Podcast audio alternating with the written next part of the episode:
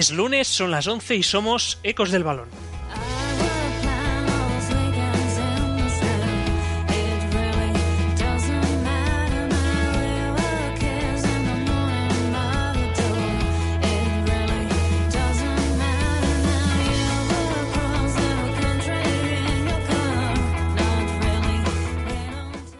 Bienvenidos al 38 Ecos de la jornada 28, la de la goleada del Camp Nou, la de Barragán y José Ángel, la de una victoria de líder.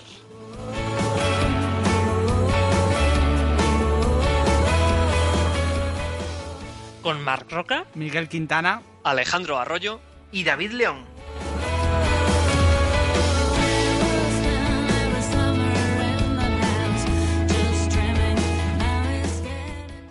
Al sumario, nuestra primera cita será en el Calderón, que presenció un partido muy competido entre el Español y el Atlético. Seguiremos con un Real Sociedad Valencia de corte muy defensivo.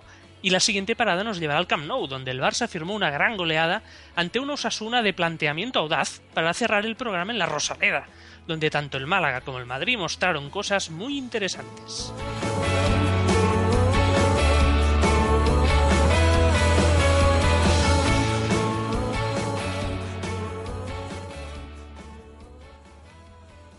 Buenas noches, damas y caballeros, tomen asiento que ya estamos en marcha. La verdad es que estamos en un tramo apasionante de la temporada. Poco a poco la clasificación va tomando forma en todas sus alturas y la competencia por las posiciones deseadas por cada uno genera mucho contenido, muchas historias y esto nos encanta, claro. En programas recientes ya hemos comentado, ya hemos comenzado hablando de, de, del descenso y también de la lucha por el título. Y hoy, mientras hablamos, tenemos en disputa un Villarreal Athletic Club que es muy importante para otra lucha que junta a muchos interesados, que es la de la zona europea con una plaza para la Liga de Campeones en clara disputa y las plazas de Europa League con tantos novios, encuentros como este adquieren otra dimensión, como la tuvo sin ir más lejos el Real Sociedad Valencia que citaba en la intro, y hombre, tantos otros encuentros que están por venir y que definirán como cada año qué equipos pasean por el viejo continente la competitividad de esta liga a la que tanta atención prestamos semana tras semana. Y la verdad es que estos representantes, lo sabemos todos año tras año, la verdad es que nos dejan en bastante buen lugar. En fin, Quintana, ¿cómo marcha este, este partido que comentamos? ¿Hay movimiento? Hay movimiento, lo acaba de ver, acaba de marcar el Villarreal, Marc, acaba de robar un balón a Oliver Torres. justo a tiempo.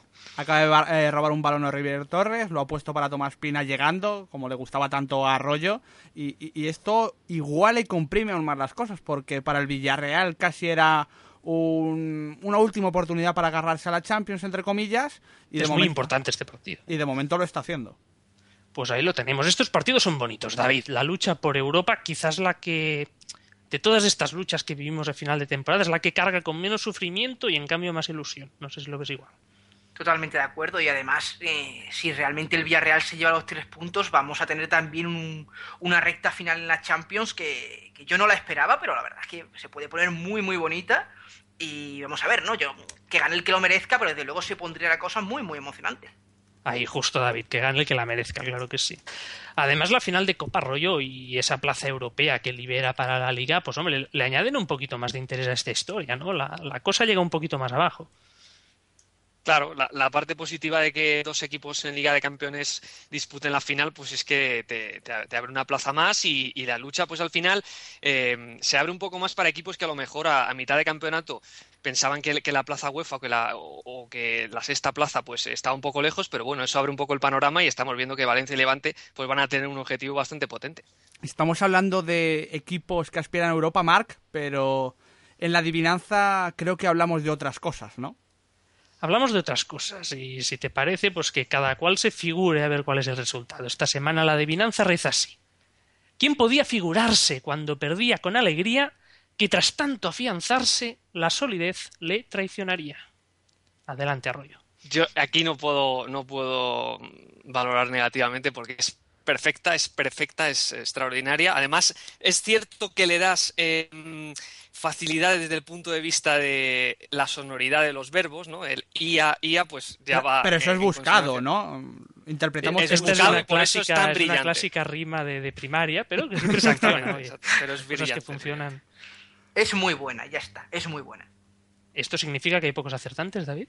No, eh, bueno, la mayoría acertado, pero sí que hay gente que, no ha dado en el clavo y bueno, eso sabes que me gusta, ¿no? Así que bien, muy buena. La respuesta, como siempre, en la última sección del programa y descubriremos a ver quién se esconde detrás de, esta traición que comentamos, ¿no? Seguramente también hubo bastantes acertantes de lo que fue el desarrollo del partido que disputaron el Atlético y el Español, que es el primer encuentro de la jornada que analizaremos hoy. Adelante, Quintana.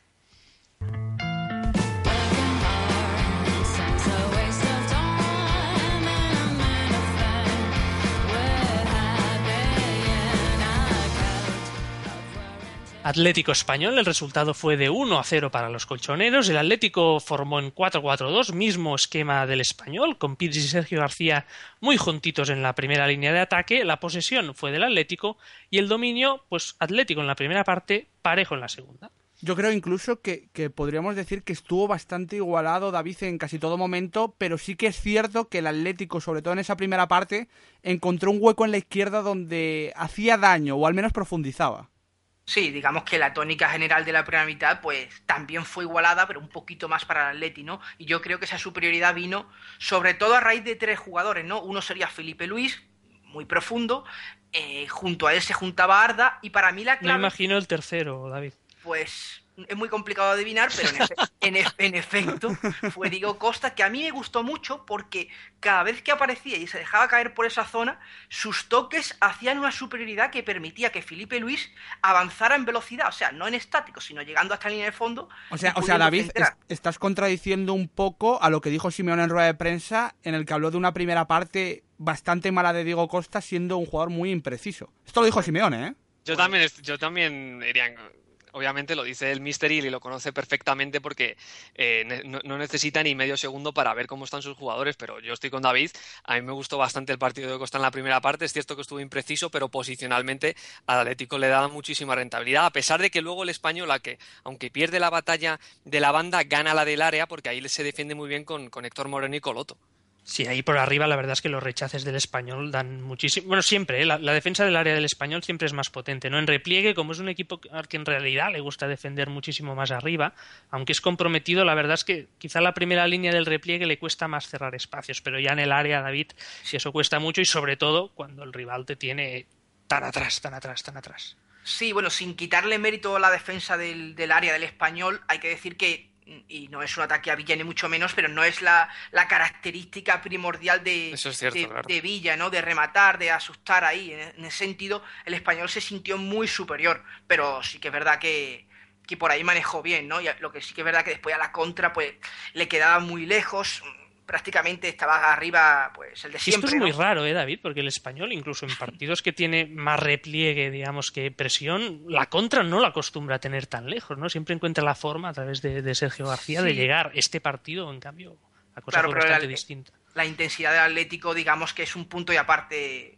en la Liga Española, ¿no? Yo de todas maneras sí destacaría a Sergio García, porque aunque lo tuvo muy difícil, eh, la verdad es que alguna que otra hizo, ¿no? Este hombre, yo no sé cómo lo hace, pero... Es porque es muy bueno, pero es cierto que es que es, eh, a la contra y, dándote el primer toque es fantástico y luego se mueve, es muy inteligente, pero sí que es verdad que eh, al español, sobre todo porque como profundizaba muchísimo Felipe, pues Stuani al final quedaba muy retrasado y ese al final es el jugador más veloz porque Pichi no compareció y la ayuda de Sergio García estaba en Stuani que tuvo bastante trabajo. La verdad es que, pues bueno, eh, ahí el Atlético profundizó mucho por esa banda y hizo el efecto cuerda de tirar de Stuani hacia atrás y, la verdad es que Sergio García, que buenísimo, pues estuvo bastante solo. Yo de hecho eh, eché de menos a, John Córdoba porque es verdad que Pichi no tuvo el mejor partido, fue bastante mejor el anterior, pero en ese plan del español con repliegue donde se puede defender también bien y, donde tiene a Sergio García. parece el ideal, ¿no? Para el colombiano. Sí, de, hecho, el español eh, en la temporada ha ido cambiando de manera de jugar porque John Córdoba le ofrecía esas piernas, se lo permitía. Sí, pero esto es lo de siempre. El, español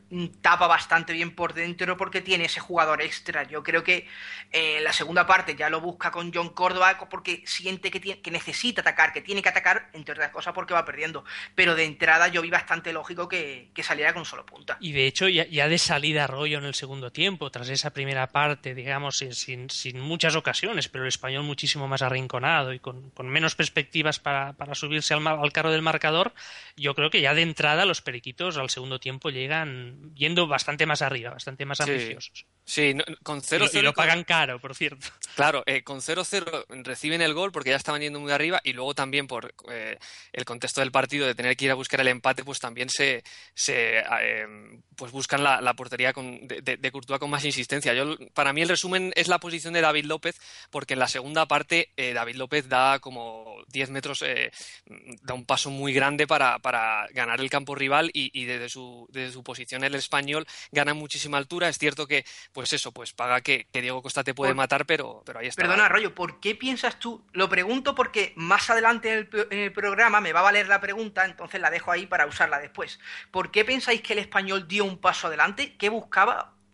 ¿Cómo lo veis? ¿Qué pensáis? A mí, David, me dio la sensación que Aguirre no se veía aguantando muchos más minutos. Es decir, a pesar que con el plan de la primera parte del Athletic tampoco estaba sumando muchas ocasiones claras, la situación no tenía un callejón sin salida. Arroyo, no sé si lo ves igual. Yo creo que de alguna forma Aguirre se vio que, eso era insostenible, que había que buscar otra cosa, porque si no ibas a perder igual. Sí, la verdad es que yo creo que mm, cuando Aguirre ve el cambio de, de lo que estábamos comentando, como el área estaba muy vacía y ya había mm, Simeone ya a Costa lo había metido en el área, pues yo creo que, como tú dices, pensaba que, con Costa en el área iba a sufrir bastante y que, bueno, que em, pues podía buscar un poco la sorpresa desde, desde eh, una defensa más adelantada, a pesar de que eso le, le, diera a Costa espacio. Pero bueno, luego saca, eh, sale John Córdoba y efectivamente con 0-1, pues gana en el campo rival, pero es posible que, no, no tuviese la calidad el español para estar 90 minutos ante el Atlético que te iba a acosar. De todas maneras, hay que decir eso, que en la segunda parte el español con John Córdoba y Sergio García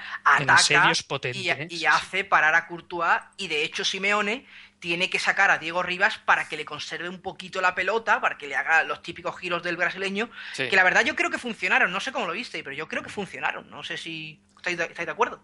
Sí, yo creo que sí. Sobre todo, eh, hay dos o tres eh, balones que pierde y que eh, al final no están. La, la, posición de Rivas al, final no le estaba dando réditos, pero al partir de ahí sí que se nota bastante, porque cuando Simeone cambia del 4-3-1-2 que había puesto a, Diego Rivas de 10 al 4-4-2 con Raúl García en banda, sí que es verdad que ahí ya saca como segundo punta al Atlético de, su campo y, obliga al español a defender cuando más balón necesitaba. Y yo creo que se notó con el paso de los minutos.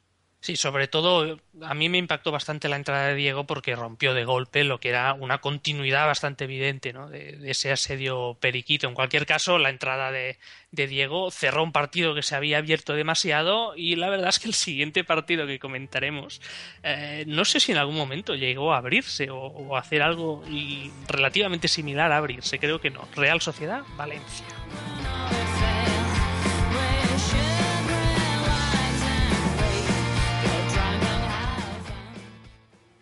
El resultado fue de 1 a 0, ganó la Real Sociedad, que se plantó en el campo con un 4-2-3-1 que presentó en esta ocasión Aguirreche en punta. El Valencia, por su parte, formó en 4-4-2 con Jonas y Vargas arriba.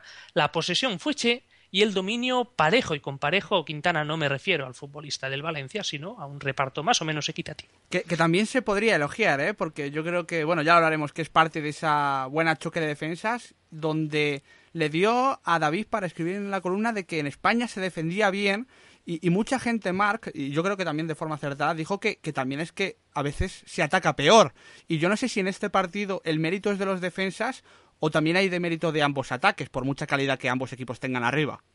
A ver, siempre en una pregunta de este tipo seguramente hay que responder que un poco de todo. Además, tanto Real como Valencia pero, son pero, que pero como en 38 ecos no está Bel, te toca mojarte. Sí, sí, desde luego. Iba a decir que los dos equipos realmente son conocidos por, tener buena fase defensiva, pero yo me inclino por lo contrario, porque además había talento sobre el campo, había calidad para, para desbordar al rival y la verdad es que tanto unos como otros, por motivos yo creo que diferentes, eh, nunca consiguieron en ataque generar suficiente como para ser un verdadero reto para las defensas. Yo, mm, estando de acuerdo con eso, David, de, de, que ninguno de los generó lo suficiente, yo matizaría y me quedaría con que hubo de mérito de la Real Sociedad en su doble pivote. A mí no me gustó el funcionamiento de, de Zurutuza Markel, sí el de su defensa y hubo de mérito del ataque de la Real Sociedad como, como mm, ante, ante la defensa del Valenciano. Con, con, Vela y Grisman no los vi fluidos, entonces me quedaría un poco con, con, un poco de cada uno en defensa y en ataque. Sí, yo por hacer un resumen en una frase, es cierto que hubo delanteros que no hicieron nada de nada, es, así, no hubo... Por ejemplo, los, del, los del Valencia no tocaron prácticamente la pelota. Se les vio poquito, sí pero aparte, aparte de eso, yo vi eh, dos equipos que prácticamente no dejaban un metro, basculaban muy bien, tapaban muy bien por dentro, entonces yo me apeteció resaltar eso, que vi dos equipos que defendieron pues muy bien. Exacto, y de hecho, para, para ya ahondar un poco en lo que fue el, desarrollo propio del partido, creo que lo ideal es fijarnos en de qué manera cada equipo anuló al otro, Arroyo, y por lo pronto, en el caso del Valencia, la verdad es que su, acción defensiva sobre la circulación interior de la Real fue muy efectiva y ahí evidentemente hay un nombre que seguramente nos viene a todos a la cabeza. Claro, es que mm, eh, el partido yo creo que estaba un poco en cómo Canales podía sacar a su equipo para que Vela y Grisman tuviesen espacio, ¿no? Atraer y, poder girar para que la transición de, la Real fuese efectiva. La verdad es que eh, yo creo que, que Pizzi em, vio que la amenaza de Vela iba a ser eh, muy importante de cara al partido. No soltó mucho a Bernat, sí soltó a, Barragán. Y yo creo que por ahí, aunque el Valencia lo, acusó, porque al ser el, el interior izquierdo parejo no puedes juntar así al equipo saliendo por la derecha, pero sí que defensivamente controló bien los movimientos tanto de Canales como de Vela por dentro, con varios efectivos por detrás de la pelota. Es que cuando Canales baja, yo muchas, muchas veces echo de menos eh, el movimiento de Vela. Quiero decir, que lo haga de forma más continua. Yo sé que es difícil, un movimiento muy complicado y muy exigente. Pero ayer es que no le vi ni una. Antes hablabas, David, de delanteros que hicieron muy poco. No sé si tenías en la cabeza al mm. mexicano. bueno, tenía sobre todo a Jonas, pero con Jonas iremos después.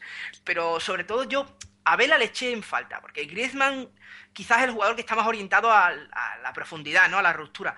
Vela es el que tiene ese enganche por dentro que aparte regatea y, genera desequilibrio, pero no le vi, no le vi. No, no, esto ya me salgo un poquito del partido, pero ¿no veis a la Real Sociedad desde que ganó al Barcelona en el partido de Liga un poquito... Mm, eh, despreocupada por Despreocupada, sí, como si estuviese eh, entre dos aguas, sabiendo más o menos que tiene seguro Europa, que tiene un poco lejos al Athletic y en los últimos partidos me ha faltado esa un poco pesado. Me ha faltado esa chispa, ese dinamismo, sí. sí. pero con el cerrojo defensivo, ¿eh? Eso, el equipo no ha desconectado ni muchísimo menos. Si no, no ganas a un buen Valencia. Bueno, o un Valencia que está en un buen momento. Sí es cierto que quizá le falta brillantez, digamos, ¿no? Sí, con la pelota más claridad. Sí, y, pero... actividad en general, ¿eh? claro, es el, moverse, la, primera sensación que me dio, digamos, la, inoperancia de la Real en el partido fue más de mérito propio que los méritos valencianistas que están ahí, ¿no? Pero sobre todo... Que, están ahí. Falta chispa. Que están ahí y yo creo que es el momento de, hablar de parejo Marc eh, lateralizando su posición y ayudando en todas estas coberturas a su equipo. Pues sí, es esta, bueno, este, este registro extraño hace un tiempo de parejo, ¿no? Con ese compromiso defensivo. Y la verdad es que sí, la verdad es que sí, es importante, porque el Valencia cierra con dos y tenía mucho trabajo ahí. la verdad es que pues cae muy bien a banda. Y la verdad es que sorprende, David. Yo no sé si el parejo de hace unos años. Y... A, David le tenemos ganado para la causa pro parejo. Yo igual, igual me estoy flipando un poquillo, pero a mí me pareció de los mejores partidos defensivos de parejo en su carrera. Yo vi cosas que no eran normal pero en general es temporada positiva en estos Sí, sí, sí, pero algunas a veces salía banda y tapaba hasta el mismísimo lateral. Digo, bueno, este hombre, este hombre ahora le encanta defender o algo, no lo sé. Sí, la verdad es que además chocó porque se supone que ese papel un poco de, corrector, de, soporte, es para iba a ser. exactamente, exactamente, iba a ser para Keita y por, por lo contrario fue muy distinto. Y que Parejo, además, es un caso curioso, porque hay jugadores que no tienen cara de defender. Parejo no la tiene, y en cambio, pues mira, ahí, ahí lo tienes defendiendo, David. En cualquier caso, en el otro lado, cuando la pelota eh, se dirigía en dirección contraria, eh, también la Real Sociedad logró anular bastante al Valencia. Había un factor ahí también sobre un nombre que ya hemos mencionado en la otra fase del análisis, Canales de nuevo. Sí, para mí Arrasate tomó una medida muy inteligente, no sé si inteligente, pero que desde luego le salió muy bien, eso seguro. Y es que dejó a Keita totalmente solo en la salida, no presionaba y mandó a Canales, que a priori es el media punta y debe ocuparse por lo menos de un medio centro, eh, a defender mucho más atrás, a tapar la zona, sobre todo de bueno, iba a decir de Fede, no fue Fede, fue Piatti, pero suele ser la zona en la que juega Fede y el Valencia mm, mete a su extremo izquierdo para recibir entre líneas. Canales se ocupó de esa zona y la verdad es que el Valencia no pudo progresar. Es que hay que, es verdad. Hay que decir a Rollo que fue Piatti porque salió en los once y le vimos cómo fue sustituido, pero yo no le vi demasiado. Sí, es que ahí, ahí se notó cuando, cuando mm, al Valencia le definen en dos líneas de cuatro y ya las zonas están un poco más, digamos, un, sistema más simétrico, se nota, se nota que, que Piatti por dentro no es Fede. Eso está claro porque Fede tiene ese sentido de, de, no, de no cansarse a la hora de pedir la pelota y es más imprevisible, le exige más decisiones a, los volantes exteriores del rival y Piat es un poco más vertical, más exterior y ahí se notó que al, Valencia le estaban faltando apoyos también tú no, los delanteros. ¿tú no, crees que...? Está deseando David sacar el nombre de Jonas, así que le bueno, a dejar hacerlo. Es que Jonas no hizo nada, absolutamente nada, porque Vargas tampoco tuvo un, tuvo un, partido en el que no aportó, no tuvo su día, pero tú notas que lo intenta, ¿no? Que por lo menos está presente. Y Jonas hay veces que, que, no lo ves. Es cierto que cuando pisa el área es el jugador más peligroso que tiene el Valencia, seguramente, ¿no? Pero... No, no, no, Sí, porque tú estás pensando en Alcácer, seguramente. ¿O no? ¿O me confundo? Sí, sí, sí, por supuesto. Ah, bueno, Desde luego. Bueno, pero Alcácer es un rematador puro. Yo me refiero a un jugador que puede sacarse un remate más. Sí, eh, podemos decir que, Jonas además ha sido el gran damnificado de, la llegada de Pichi, que, es buena para el Valencia, pero para sus intereses personales encaja un poquito peor. Y que está claro que en ese 11 a Vargas se le pedirá más profundidad y a Jonas se le pedirá ese apoyo que el Valencia pues le cuesta tanto encontrar entre líneas. Y es verdad que, bueno, no, no ninguno de los dos delanteros logró compensar eso. De todas maneras, Jonas también necesita que el balón una vez llegue a banda, o sea, necesita que se, se profundice por banda porque él es un llegador muy bueno. O sea, eh, interpreta muy bien si llegar al primero o segundo palo, si cerrar eh, la corona del área. O sea, que es cierto que esos apoyos no te lo necesitas de él y no te los dio, no, apareció, pero tampoco le pudimos ver en esa faceta que a lo mejor no toca la pelota, pero que te cuela un gol cuando, cuando el balón llega por banda. Hablando del tema del gol, que no lo hemos comentado mucho porque nos hemos centrado en las defensas, Marc, eh, estuvo el tema de Aguirreche, aprovechó su oportunidad, cerramos así el partido, pero, pero había que comentarlo porque encima fue un golazo. Fue un golazo, un centro tremendo desde la izquierda, le gana la posición Aguirreche a Senderos, que bueno, es un reto que, bueno, tiene su, tiene su cosa según cómo pilles a Senderos en ese momento y la verdad es que es un auténtico golazo. Llegó bastante profundidad por el lado de José Ángel y por el Valencia también por el lado de Barragán. La verdad es que los dos laterales, así fue el partido, fueron quizá las principales fuentes de, de verdadero peligro que vimos en el encuentro. Peligro hubo bastante más, sobre todo en una dirección, en el tercer partido del programa, que será el Barça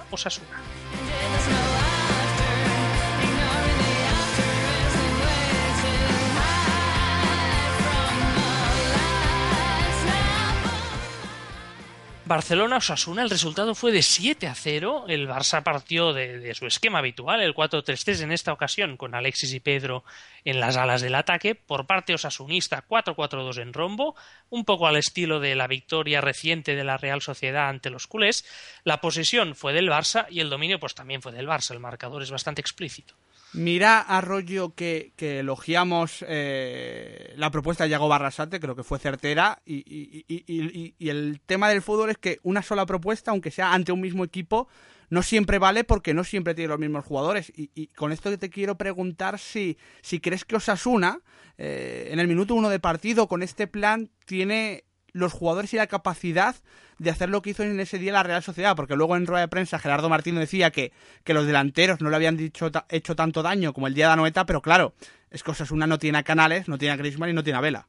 Claro, eso está clarísimo. Uno piensa que Osasuna va a visitar el Camp Nou y que va, a utilizar pues ese 4-5-1 para hacer el 3 contra 3 en el centro del campo, para tener bien ocupados a los interiores y, el ancho del campo. En esta ocasión, pues bueno, es cierto que, que, Gracia optó por ello, pero efectivamente no tienes a un jugador de esa calidad posicional para sacarte como es Canales por dentro y que no tienes a jugadores que rompen al espacio de, una manera brutal como Grisman y Carlos Vela. Entonces la adecuación se, se te queda un poco corta y final no compites de la manera en la que, la que lo esperas. Bueno, rollo, y también hay que decir que, aparte de lo que no tiene Osasuna, que sí tiene la Real, el Barcelona tenía cosas un pelín diferentes, porque en la Noeta, donde estaba Song, eh, ayer estuvo Xavi, donde estaba Montoya estuvo Dani Alves y bueno, donde estaba Neymar, estuvo Pedro, que esto ya suena un poco más raro, pero bueno, lo explicaremos a lo largo del programa. Sabemos que Pedro es un jugador de mucha energía que, se adapta muy bien a los extremos del Barcelona. Entonces el Barcelona digamos que era otro, ¿no? Aparte de jugar en el Camp Nou, por supuesto. Con todo, hay que decir que los primeros minutos del partido, el planteamiento de Osasuna no parece salirle tan mal. De hecho, el arranque de, los Asuna, yo no sé hasta qué punto, un poco por esa pesadez que está mostrando últimamente el Barça en Liga, también influía un poco, pero la verdad es que eso de, de, reclamarle al Barça una salida lateral de primeras es algo que al equipo del Data Martino le resulta un poquito incómodo y se notó. Sí, a mí es que los 15 primeros minutos de Osasuna me gustaron, ¿no? Creo que el partido estuvo bien planteado en todos los sentidos. Obligó al Barça, como tú has dicho, a salir por fuera, cosa que pues no le gusta, ¿no? No, no, no es su salida natural, no es su salida que tenga recursos para hacerlo. Exactamente. Y en ataque me gustó mucho porque vi que todas las segundas jugadas, todos los balones largos, era increíble, ¿eh? tenían sentido, tenían, estaban preparados, ¿no? Si iba para para Torres, que era el media punta, pues los delanteros se desplegaban. Si iba para un delantero, el otro picaba al, a la ruptura. Me parece que estuvo muy bien trabajado, la verdad. Es que fíjate que hay que decir que eh, en esa batalla aérea eh, yo creo que, hay dos resultados diferentes. Uno con Busquets y Mascherano, donde el Barcelona pierde clarísimamente, y otro con Bartra, donde nos enseñó que él salta con calidad, que puede imponerse, pero incluso cuando se imponía David, la segunda jugada estaba controlada. O sea, eh, no era una cuestión de ímpetu, actividad e intensidad, había también un trabajo táctico. Sí, sí, es que ya te digo, realmente prácticamente quien saltara eh, sabía dónde tenía que mandar y a dónde tenía que rechazar. Realmente era una cosa que tú notabas que el Barcelona es verdad que no tiene jugadores especialistas en eso, porque Macherano no es de decidir en esas acciones y Busquets tampoco es un, saltador, por así decirlo, pero la verdad es que se notó una superioridad de Osasuna que solo Bartra pudo tapar un poquito. Y atendiendo todo esto, pues se puede imaginar, ¿no? Los primeros minutos realmente el Barça no logró hilar posesiones, el Barça vivió bastante, digamos, eh, con problemas en, en, propio campo. Sasuna tuvo sus, sus, sus, opciones de rodear por lo menos el área culé. Sin embargo, David, el partido cambia radicalmente a los pocos minutos, un poco por lo que comentábamos antes, porque en realidad el Barça en esta ocasión sí tenía herramientas para sortear ese planteamiento. Claro, y además que yo pienso que tácticamente el Barcelona, en cuanto vio cómo, cómo estaba jugando Sasuna, tenía en mente lo que, lo que había pasado en la noeta y lo corrigió. Para que la gente lo, lo entienda muy rápidamente, Osasuna jugó en rombo, por lo tanto, y con dos delanteros, por lo tanto, en banda solo tenía a dos futbolistas, el lateral y un interior. Entonces el Barcelona eh, subió mucho al lateral, se juntó con el extremo y los interiores, Xavi y Iniesta, se abrieron mucho. Por lo tanto, ahí tenía siempre un 3 contra 2 que le permitía, pues, con ver los goles se entiende lo que pasó, llegar al área y centrar. Claro, es que además hablamos, a ver, banda derecha, Xavi, Dani Alves y Alexis. Es un triángulo muy potente para salir por fuera. Banda izquierda tenemos a Jordi Alba, tenemos a Iniesta y tenemos a Pedro, que además la sociedad Pedro-Iniesta más la profundidad de Alba es quizá la, el, el gran argumento para profundizar por fuera que tiene el Barça. Y la verdad es que por un, tanto por un lado como por el otro. Brillaron más quizá Iniesta y Pedro, pero por ahí eh, Quintana, el, Barça, pues profundizó con relativa facilidad y ahí el partido cambia radicalmente y bueno, se va mascando lo que será ese resultado tan abultado al final. De, hecho, eh, me comentaba David antes del programa de que solo había que fijarse en los goles y tiene muchísima razón de, Leo Messi. Son goles de, de, puro 9, de killer del área pequeña, los podría haber marcado los tres Paco Alcácer. Eh, Totalmente. Aquí está la Goles que en el Barça cuesta verlos últimamente. Claro, por supuesto. Goles de Messi como nueve no nos están dando. Entonces, claro, que por cierto, perdona Quintana, eh, el primer gol, el primer gol mm, se ha comentado poco, pero me parece un golazo. Es que es que es lo de siempre. es como cuando Messi hace un control que solo le sale a él en el mundo, porque solo le sale a él y ese toquecito. Claro, pero es un registro que se comenta poco, pero ese toque girando el tobillo a lo Jermuller me parece un golazo tremendo, la verdad. es que, Al, final, eh, el planteamiento que perseguía Osasuna y que también hizo la Real Sociedad, es verdad que le puede molestar al Barcelona, o, más que molestar, le puede hacer que cambie un poquito su registro. Lo que pasa que en ciertos partidos, y si tienes a Pedro y Alexis por fuera, yo creo que, tiene su rédito positivo y que, y que encuentra a Messi en una faceta donde, donde es igual de bueno y donde además tiene las situaciones positivas de cara. Ahí sí que el Barça le da algo, aunque sea reducido mucho. Permíteme, porque antes dije lo de Pedro y Neymar y bueno, pues la gente puede decir Neymar es un jugador superior a Pedro, ¿no? Pero sin embargo, para este rol, para este plan de ser muy agresivo en banda y, buscar la superioridad, esto es la profundidad, y, sobre todo y sobre todo con Pedro en la izquierda. En la izquierda, exactamente. Ahí Pedro es, es mortal. Ahí es otro futbolista con respecto a la derecha. Entonces y lo que comentábamos, además Iniesta de interior, que es una pareja que funciona muy bien, Alba doblando por fuera. La verdad es que fue, fue, fue una situación muy clara y el Barça pues consiguió una victoria importante. Hubo otros resultados importantes en la jornada, muchos más partidos que comentamos, así que no perdamos el tiempo y vayamos a por ellos.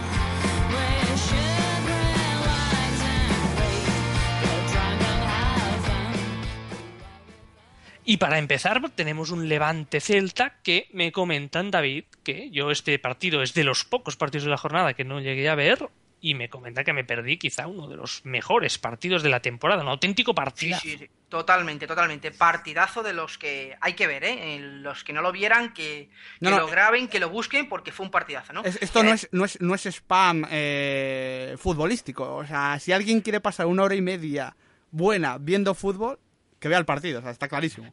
Y para los fans de Luis Enrique, más todavía, ¿eh? Porque yo no sé si estáis de acuerdo, pero se salió. Luis Enrique se vio todo lo mejor que está haciendo en el Celta prácticamente en 45 minutos. Y para explicarlo muy rápidamente, digamos, el Celta salía con la salida a la volpiana, que a mí, no me gusta, a mí no me gusta llamarla así, pero bueno, salida a la volpiana para que se entienda, y los interiores tuvieron un peso muy importante, porque en la izquierda Madinda eh, se abría constantemente, ¿no? Siempre estaba muy abierto, buscando como generar superioridad en ese lado, ¿no? Y en el lado derecho era no todo lo contrario, pero sí una batalla distinta. Era eh, Orellana se venía a recibir y Augusto picaba. De hecho, el primer gol viene así, ¿no? Entonces, todo ese movimiento coral, pues dio una imagen del Celta muy potente y que yo creo que demuestra el muy buen trabajo de Luis Enrique en Vigo. Y, en la segunda parte, de hecho, mm, no se puede decir que el Celta haga baje el pistón, pero sí que lo sube Caparrós. Hay una botilla, una, una botilla, una bonita batalla de entrenadores. Manda al equipo arriba porque, porque antes comentabas de la salida de la Volpiana y era porque había solo dos delanteros cubriendo la salida. El equipo estaba un poco despegado y eso en el levante de Caparrós choca mucho siempre. ¿Qué pasa? Que cuando el levante va arriba, el partido se rompe, hay momentos de verdad épicos, se falla un penalti, se falla en muchísimas ocasiones. Esto también tiene un punto negativo. realmente bonito. ¿eh? Tiene, tiene un, punto negativo que habla de que el último toque en la liga no es tan bueno como los que se dan antes, pero, pero de verdad generó uno de los partidos de la jornada sin lugar a dudas. no, sé si fue tan brillante, creo que tan brillante no, pero emocionante lo fue bastante el empate a cero entre el Elche y el Betis Arroyo. Sí, la verdad es que el partido se, fue al empate en, el descanso y la verdad es que la segunda parte puedes pensar que mm, la tensión y los nervios pueden traicionar a ambos conjuntos en el sentido de que si recibes un gol en contra puedes eh, pasarlo muy mal de cara a las aspiraciones para, salvarse y, la verdad es que el partido se abrió muchísimo, ambos se atacaron con todas y, bueno, eh, dejó muchísimo contraataque, muchísimo eh, despliegue de ambos equipos, al final fue una vorágine, ¿eh? fue una auténtica vorágine. Absolutamente.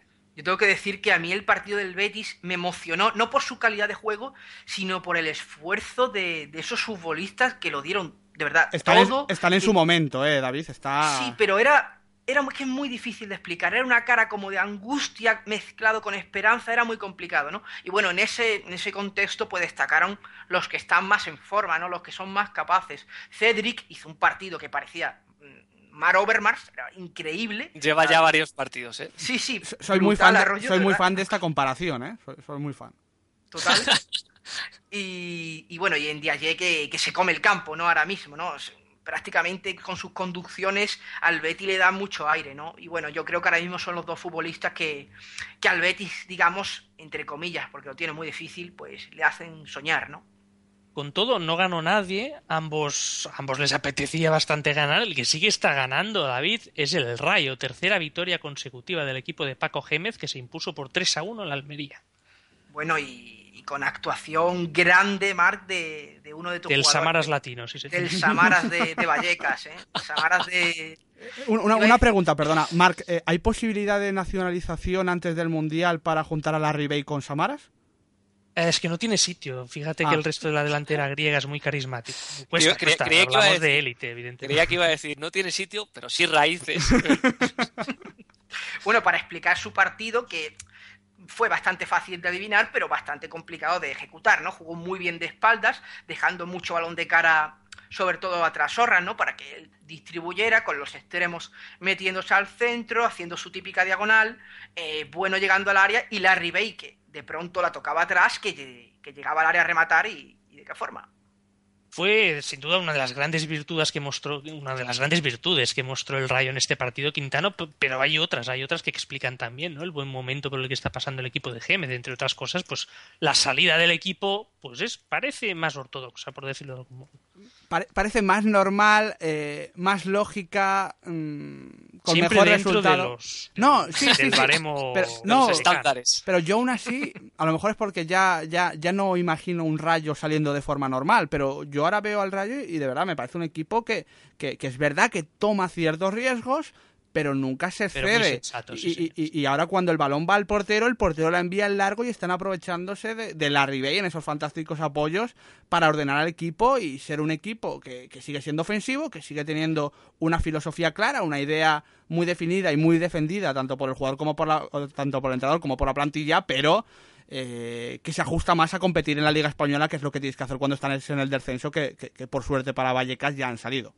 La verdad es que fue un partido divertido, el, el del Rayo, pero no sé si tanto como ese empate Quintana a tres goles entre Getafe y Granada. Partido divertido con el Getafe de por medio, eso de entrada ya promete. Sí, sí, sí, sí. Eh, De hecho, hay que hablar de que vimos mm, un pequeño esbozo de lo que puede ser el nuevo Getafe. Vimos a un equipo intenso. Esto se puede achacar a que es un nuevo entrenador y siempre es la reacción lógica, pero bueno, yo creo que Cosmin Contra va a buscar eso. Y sobre todo vimos a un Getafe que, que, que buscó aún más, con más ahínco que con Luis García, el repliegue y contra. El, el Getafe, más que en su campo, aguardaba en su área, buscaba el contragolpe con dos delanteros, que también es una novedad del técnico rumano, y, y- y bueno, cuesta ilusionarse con el partido del Getafe porque no fue una respuesta grandiosa, pero eh, le puede venir bien Cosmin contra, vamos a dejarlo ahí. Se te ve entusiasmado, ¿eh, Quintana? Sí, sí, sí. Es que además el Getafe tiene un calendario complicado, la cosa No, pinta pero mal. hablando de reacciones, a mí me gustó ver el, el Coliseum con más colorido, ¿no? La gente estuvo mm, más encendida, no sé, la verdad es que me dio buenas sensaciones el Getafe dentro de todos sus problemas, ¿no? Y el Granada, pues, la verdad es que Lucas Alcaraz se, se ha sacado ahí una parejita, el Arabi Ricky, que le está funcionando realmente bien, ¿no? Lo del Arabi, la verdad es que está haciendo un temporadón, ¿no? Ya no Sí, sí, lo sí. decimos cada, cada semana, ¿no? Está incluso Brutal. haciendo ya muchos goles. ¿Cuántos, cual- cuántos- eh, leía el otro día, ¿son 11 goles los que lleva? Uy, me, pillo- me no pillan fuera de sabemos, ¿no? juego, pero, pero, está- más de 10 seguros, ¿eh? en las últimas dos o tres semanas lleva cuatro o cinco goles, ¿eh? O Una cosa así, ¿eh? Le marcó dos. Ahora mismo no me acuerdo, pero vamos, está Mira, marcando lleva, bastante. lleva 11 goles, lleva 11 goles. 11 Gran, goles. gran una cifra muy importante. Y con Ricky en banda, pues Ricky ya sabemos cómo es, ¿no? Cuando tiene el puntito físico, es un jugador que es muy capaz de liártela con muy poquito, ¿no? Y al Granada esto le viene bien porque le aporta intimidación y pegada, ¿no? O sea que vamos a ver cómo siguen los de Alcaraz. De, de hecho, solo hay que recordar lo que hizo Ricky el año pasado con el Depor, que no sirvió para, para salvar al equipo gallego en la temporada, pero, pero, pero lo pero hizo- estuvo. Pero Sí, Pero casi, fue ¿eh? muy importante. Lo, Fue me- lo- increíble. lo mereció, como, como también mereció ganar el Sevilla en el Pijuán 4-1 al Pucela. Y además, Marc, es un, tema curioso porque el Sevilla ganó con un 58% de balón y un 84% de acierto en el pase. Que dicho así y dicho en el Pijuán no sorprende, pero si uno conoce la temporada de Emery, llama la atención.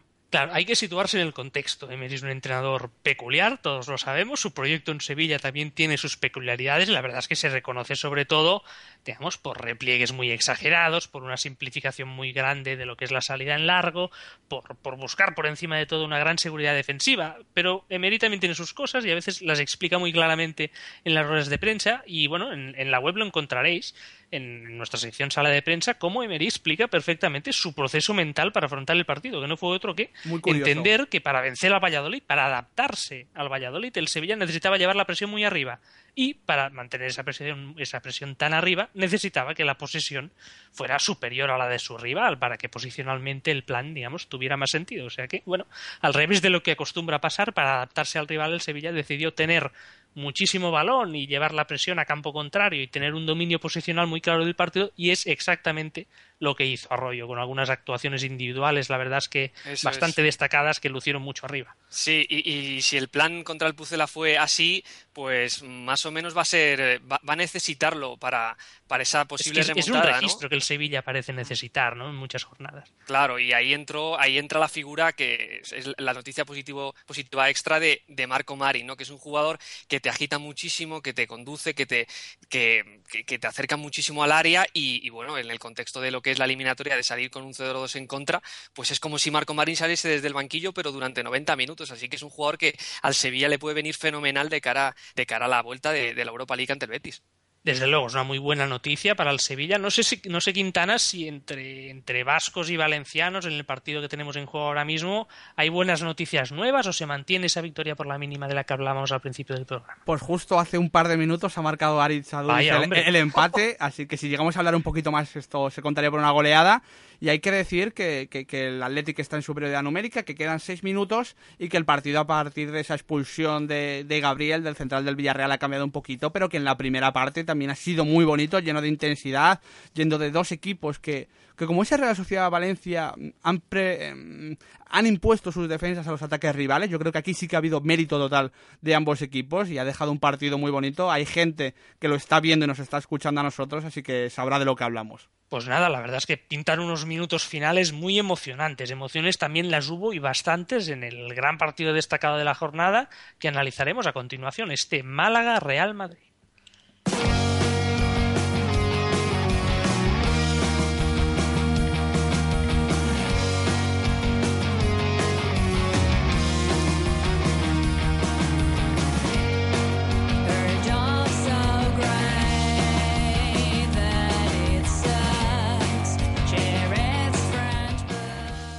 Estamos otra vez lo mismo como en otros partidos contra equipos de arriba que siempre nos faltó esa última ocasión, esa última jugada ¿no? para conseguir un gol.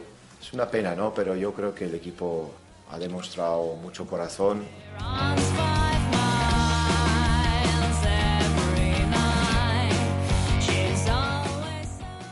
No fue un gran partido en el sentido del del juego, ma con una buena actitud, con una muy buena solidez defensiva, no hemos concedido ninguna oportunidad, eh, eh, resultado muy muy bueno e importante.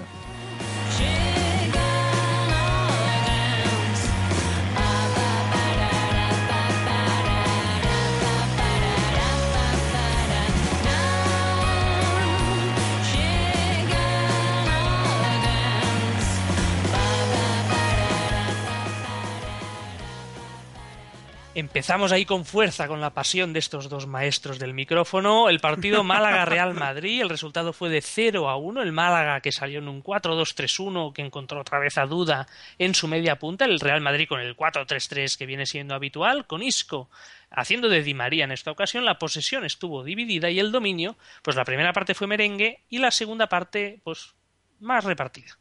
Hay que decir, eh, Mark, que es verdad que Schuster. Mm, no es el tipo que a un micrófono le añada ritmo, no... Ojo, depende del registro. Bueno, sí, depende del registro, tú lo has dicho. Pues, pero, pero analizando el fútbol no le mete demasiado ritmo, pero de todas formas David al partido de cierta manera sí lo intentó hacer porque el Málaga presionó arriba y no sé cuál crees que era su intención con esto. Bueno, si os acordáis al principio del programa hice la pregunta del español y yo como, buen guionista, eh, pues lo hice por, por, un motivo, ¿no? Porque al, al, Málaga le pasó un poco como le pasó al español en la primera mitad, ¿no? Y es que estos bueno, le podía pasar como le pasó al español en la primera mitad. Y es que estos equipos que no tienen tantos recursos individuales, si repliegan muy atrás, después llegar a la portería contraria les queda muy lejos, ¿no? Entonces, Schuster planteó una presión bastante adelantada con laterales sobre todo uno bastante adelantado y cierta libertad posicional que iremos explicando. Sí, la verdad es que mm, eh, eh, es un tema ya recurrente y, necesario en el sentido de que los equipos pequeños no tienen la calidad, ¿no? Como comenta David, al final, pues la manta no te llega y esta vez eligió Schuster un planteamiento que a mí me gustó, la verdad. Yo creo que el Málaga hizo un muy buen partido y que en líneas generales lo compitió durante todos los minutos a pesar de que la amenaza era terrible con jugadores que, te amenazan tanto, ¿no? Y en ese sentido, bueno, pues el, Málaga em, con, esa presión, con, un Rabat muy suelto, que la verdad es que él hizo bastante daño al Real Madrid. Eh, Mm, eh, en, esa zona, ¿no? Porque Ronaldo no baja y, Isco pues es, no es Di María, entonces ahí eh, el Málaga podía encontrar eh, posibilidades y bueno, pues a partir de ahí igualó las fuerzas y, vimos un partido bastante igualado. De, hecho, normalmente, Arroyo, cuando hablamos de una presión al Real Madrid, el termómetro suele ser Xavi Alonso, Xavi Alonso, y, el partido del Tolosarra... Mm, con balón sobre todo, muy irregular, sí. Sí. Ahí estuvo, mm, como tú dices, ¿no? Que el Madrid cuando es presionado, pues eh, necesita salir de alguna manera y bueno, pues eh, sabe que, tiene espacios a la contra, en, eh, a la espalda de los, de los centrales del Málaga, pero sí que es verdad que, Xavi pues acusó esa presión y que no tuvo espacio para dar la altura a su equipo. Fíjate, fue irregular en, digamos, en acierto, falló pases, dicho en cristiano, pero también eh, fue irregular en poca presencia, porque dio muy poco orden a su equipo. El Real Madrid cruzó muy poco, digamos que atacó muy pocas veces arriba de forma estática. Y yo creo que eso fue porque Alonso y Modric no, no tuvieron una gran y constante presencia.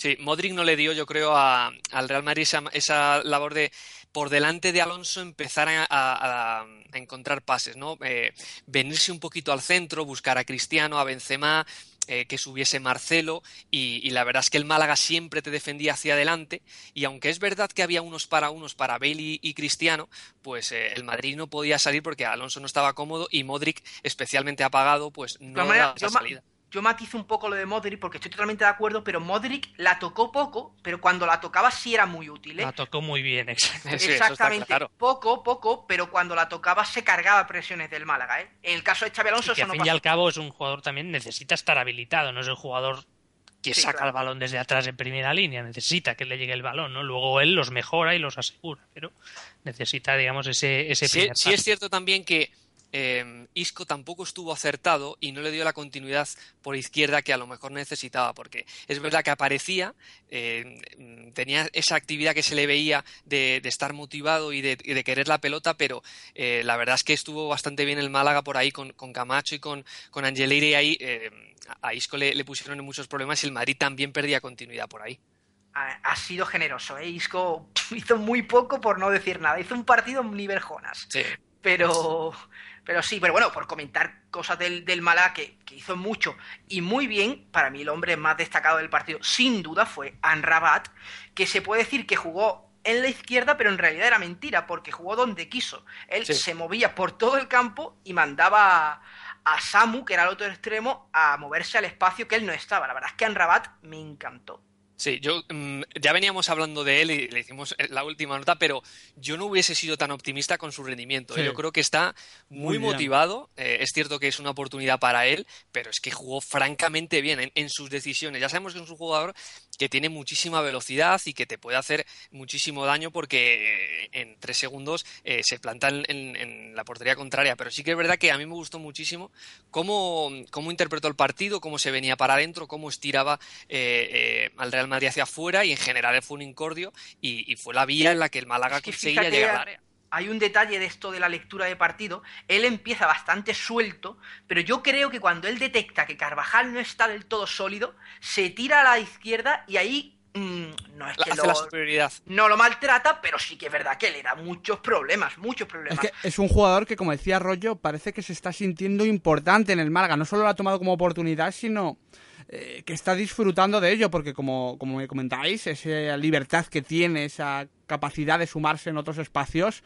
eh, al Málaga le hace mucho bien, como también en cierto sentido David le hizo mm, que Antunes estuviera tan proyectado, tan arriba, pero también tenía su contraindicación. Claro, es que el tema Antunes hay que explicarlo, ¿no? Jesús Gámez, Jesús Jesús Gámez era baja por, tarjeta roja, creo recordar.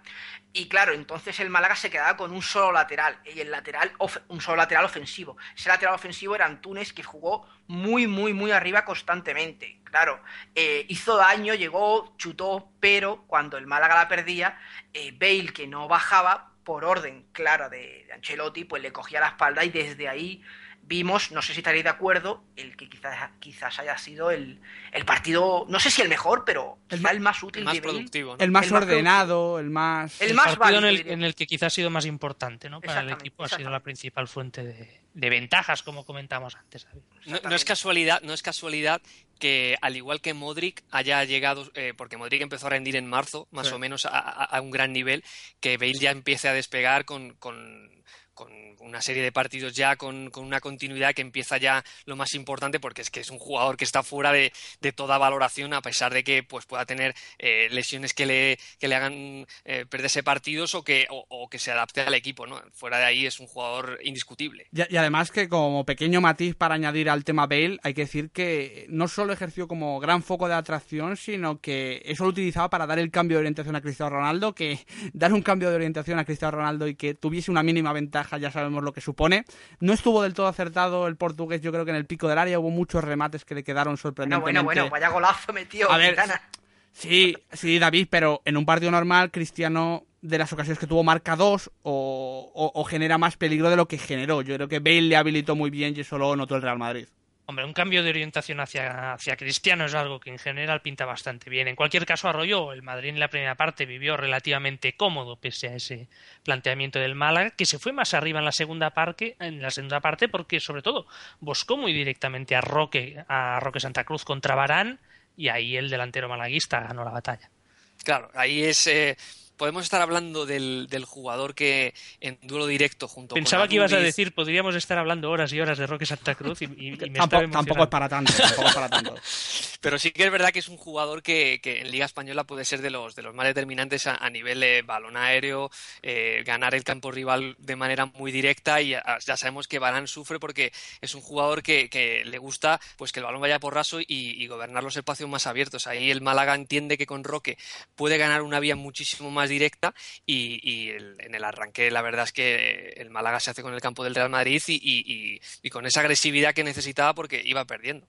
Claro, es que mmm, sumas que, que Roque estuvo muy bien, bastante superior a Barán, y que Duda hizo bastantes cositas, no llegó a ser un superar totalmente a Di María, que era su zona, pero sí que aportó en cada toque, y el Málaga pues notabas que llegaba bastante a línea de fondo, que centraba, y si no llega a ser por una actuación sublime de las mejores contextualmente que le recuerdo de Pepe, eh, yo creo que mm, el Madrid defendió muy bien, pero... Más, sí. De, sí, sí, pero... de, Pepe, sobre todo en el área pequeña, es a lo que te refieres, claro, ¿no? Porque claro, es que, a ver, sabemos... Pepe toda la vida ha sido un, un, central irreal anticipando a campo contrario, saliendo a zonas que no son normales. Pero en el área siempre ha fallado un poquito. Sin embargo, yo no sé si es la edad, la experiencia o qué, pero es que ahora la saca Parece que ayer parece, el otro día parecía Cahill, ¿no? Que es el, la, la, gran referencia en ese tipo de, de, despejes y bueno, es que fue eh, un baluarte brutal para el Madrid porque estaba sediendo el Málaga y estaba llegando muy bien, como dices, profundizando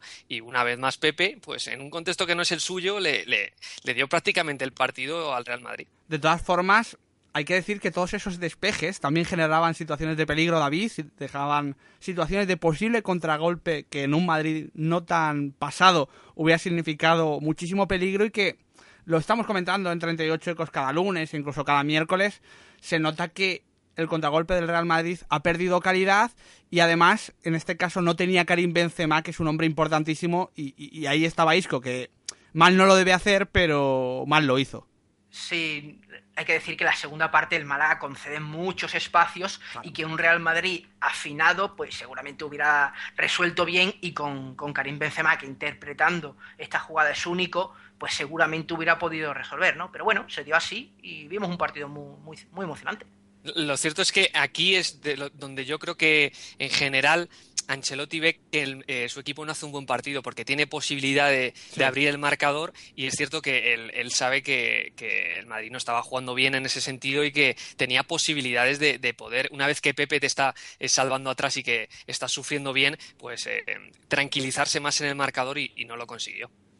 En fin, así terminó el partido. El Madrid consiguió su victoria. Estamos comentando algunos elementos ¿no? adyacentes a este estilo que está mostrando el equipo de Ancelotti. Y la última nota de hoy justamente trata sobre un equipo que en una misma temporada ha ido pasando por muchos estilos distintos y en lo que parecía pues un camino de, de clara mejoría, al final resulta que no lo está siendo tanto, que le ha traído problemas que antes no estaban ahí. ¿no? Sobre esto hablamos en la última nota de hoy.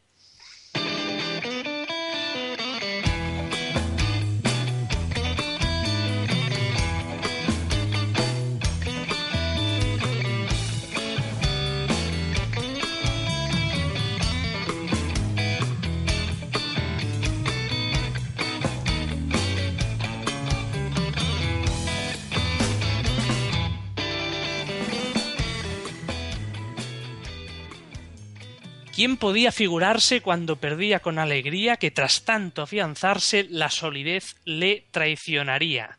La última nota de hoy está dedicada evidentemente a la Almería de Francisco Quintana, un equipo que, como hemos comentado, ha ido pasando por una auténtica epopeya de, cambios tácticos, de estilos, de, de, nuevas caras que, bueno, han ido teniendo sus consecuencias. Sí, es que antes de entrar de lleno en lo que va a ser el debate de la última nota, hay que comentar un poquito el historiográfico de, sus cambios tácticos porque... El es que además es interesantísimo. Sí, sí, sí, porque el Almería que asciende eh, es el Almería de Javi Gracia, que ya le estamos conociendo, es una propuesta ofensiva, pero con ciertos puntos pragmáticos. Llega Francisco, un chico de la provincia, un chico muy respetado en Almería, que trae una filosofía aún más ofensiva, con los laterales muy arriba mar, con el dinamismo en tres cuartos, muy ofensivo, una propuesta muy alegre. Sin embargo, tiene 10 jornadas de buen juego, pero poquitos puntos, muy poquitos puntos porque los últimos minutos se les iban. Para entendernos, con la llegada de Francisco no se produce un corte en esa... No, no, una potenciación incluso. Exacto, de esa imagen, sobre todo muy alegre, muy agresiva, muy ofensiva, con muchísima gente por delante de balón, pero como comentas Quintana, la verdad es que los resultados no acompañaban. A todos nos gustaba, yo recuerdo haber incluso destacado que la delantera de la Almería me parecía divertidísima en las primeras jornadas, pero el balón no entraba lo suficiente. Exacto, y como cuando el balón no entra hay que cambiar, eh, Francisco empezó a presionar un poquito más arriba, mm, perdió un poquito de cuota de balón, mm, perdió un poquito de dar libertad a sus jugadores. Se hizo feo en la, frase. Se no, hizo feo. No, se hizo, yo creo que no se hizo tan feo. Yo creo que entró Ramón. Más crudo. Más, sí, crudo, crudo. Ahí, exacto. entró Ramón así. Y, qué pasa? Que el Almería, lo decía yo hace un par de meses, se convirtió en un equipo previsible. Si, si su presión tenía efecto, podía ganar el partido. No era una seguridad, pero podía ganarlo. En cambio, como fuera superado, era totalmente acribillado como pasó en San Mamés, creo que fue un 7-1, un 6-1. Digamos que la mejoría no fue brutal en este sentido, ¿no? sino que las cosas estaban muy claras y bueno, había determinados contextos de partido que la Almería le venía muy bien y se imponía ahí, pero también seguía existiendo pues una debilidad evidente que le seguía costando puntos. Ahí está, Marc. Y cerrando ya lo que es la etapa, llegando al día de hoy, eh, Francisco pega entre comillas, un nuevo volantazo, dicho en el buen sentido, porque es un entrenador que está buscando soluciones a su equipo. Y vaya volantazo en este caso. Y decide ganar en solidez a lo bestia. Es decir, mete al equipo bastante atrás, deja a Jonathan Zongo arriba. Y claro, el Almería creo que, creo, que enlazó tres, cuatro partidos sin recibir gol, pero perdió chispa y, y perdió puntos y se ha metido en la zona de descenso, que es por lo que estamos hablando del Almería. El problema, Quintana, es que eh, hemos visto una fase de campeonato en la que el Almería prácticamente puntuaba a través de Rodri, Rodri se lesiona, comentas tú efectivamente que eh, Francisco mete al equipo atrás, va dando esos giros que a mí me parecen muy interesantes porque explican muy bien psicológicamente lo que puede ser un equipo cuando, cuando pierde, eh, desde, el, desde, el, punto de vista de que quizás estén incómodos con una propuesta que ven que no le está saliendo bien y bueno, pues habla de lo que es el entrenador. ¿no? El, caso es que ahora mismo depende bastante de, sus puntas para, para conseguir puntos porque la propuesta es totalmente radical. Claro, eh, el Almería ha pasado de depender un poquito de algo más coral, aunque tenía individualidades potentes, a, hacerlo de Rodri y de Jonathan Zongo, que quizás se puede quedar un poco cortito y que nos da motivo al menos de, de, plantear una pregunta clara, Mark, que es la que ha motivado este, esta última nota.